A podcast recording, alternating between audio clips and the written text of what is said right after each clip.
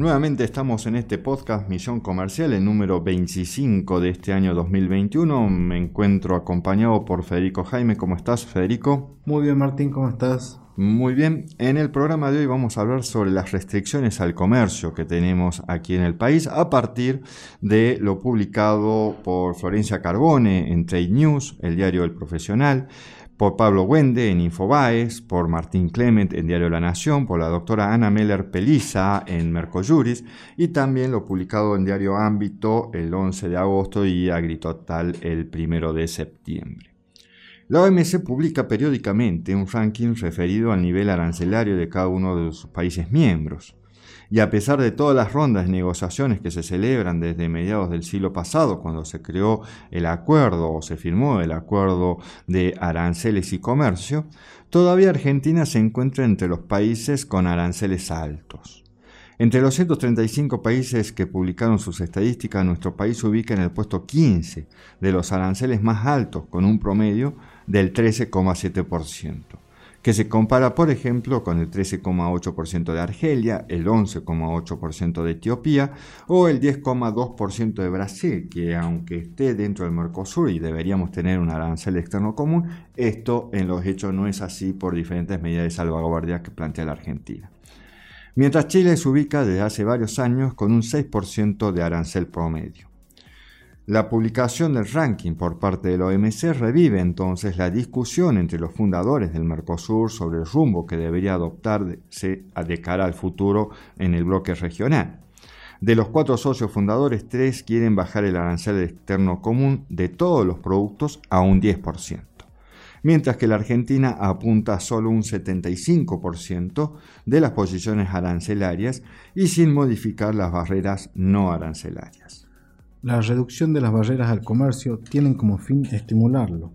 Las barreras al comercio pueden ser aranceles y otras medidas como aquellas que restringen arbitrariamente las cantidades importadas, incluso aquellas que tienen que ver con trámites administrativos y políticas cambiarias. La aplicación de medidas no arancelarias influye cada vez más en las pautas del comercio mundial, ya que las reducciones de los aranceles han disminuido su impacto. Estas adoptan formas muy variadas y pueden ser complejas. Entre ellas están las medidas antidumping, derechos compensatorios y las medidas de salvaguardia, que terminan siendo del tipo arancelario ya que actúan por medio de un impuesto o un recargo de precios. Argentina no ha impuesto tantas medidas fitosanitarias ni obstáculos técnicos. Eh, para el año 2019 tenían seis, había impuesto 690 medidas, Brasil 2.821 medidas, Chile 1.228 y Perú 1007 medidas, aunque sí Argentina se muestra muy activo en la imposición de medidas antidumping, en segundo lugar después de Brasil y muy lejos de Colombia. Pero nuestro país es uno de los que más restricciones impone. Los importadores elevan reiteradas quejas por las normas que sufren, las demoras que sufren, para lograr la autorización de bienes que intentan ingresar al país. Y esta situación no solo responde al equilibrio que el gobierno intenta mantener en la balanza cambiaria y la disponibilidad de dólares, sino también hay un correlato en el alto costo que supone importar y que la importación expone a las industrias locales a quedar afuera de la competencia, sin chances de sumarse a las cadenas globales de valor. Es así que en 2020 las importaciones argentinas se redujeron, en parte por la recesión, en buena parte por la pandemia, pero también muy vinculado a los límites gubernamentales, y se redujo en un casi 14%, exactamente el 13,8%. Las restricciones al comercio es una de las formas que el gobierno argentino utiliza para cuidar las reservas de dólares que se acumularon durante el primer semestre de este año 2021.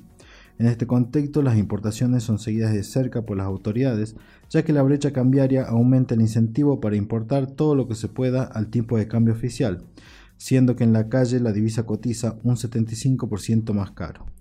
Intervenir las importaciones para que no tengan un alto impacto en la reserva es algo delicado, ya que podrían verse afectadas las compras de insumos para la producción. Según Marcelo Elizondo, titular de la consultora DNI, Argentina destina más del 80% de todo lo que cada año compra en el exterior directamente a la producción. Otra forma de reducción de importaciones utilizada en los últimos 10 años son las licencias no automáticas. Este es un mecanismo legal, pero que debería ser temporal. Esta medida no es considerada una barrera no arancelaria, pero es la obstaculación a los procedimientos comerciales, es decir, trabas y procesos burocráticos que hacen que sea difícil cumplir con las reglamentaciones normales para una importación. El Banco Mundial anualmente realiza una evaluación global sobre las importaciones de bienes y servicios en comparación con el Producto Bruto. En la evaluación de la edición 2019 quedó constatado de que en el planeta las importaciones sumadas de todos los países equivalen al 29.7% del Producto Bruto Mundial. Con respecto a América Latina y el Caribe, las importaciones en algunos países llegan al 23,3% del Producto Bruto, pero en Argentina solo equivalen al 15,2% del Producto Bruto Interno, números que ubican al país entre las 10 economías con menor nivel de importaciones en el planeta en relación a la dimensión de su economía. Argentina entonces padece una economía demasiado cerrada y por eso recibe un limitado número de piezas, partes, máquinas y vehículos para la producción, todo lo requerido para la generación de bienes y servicios.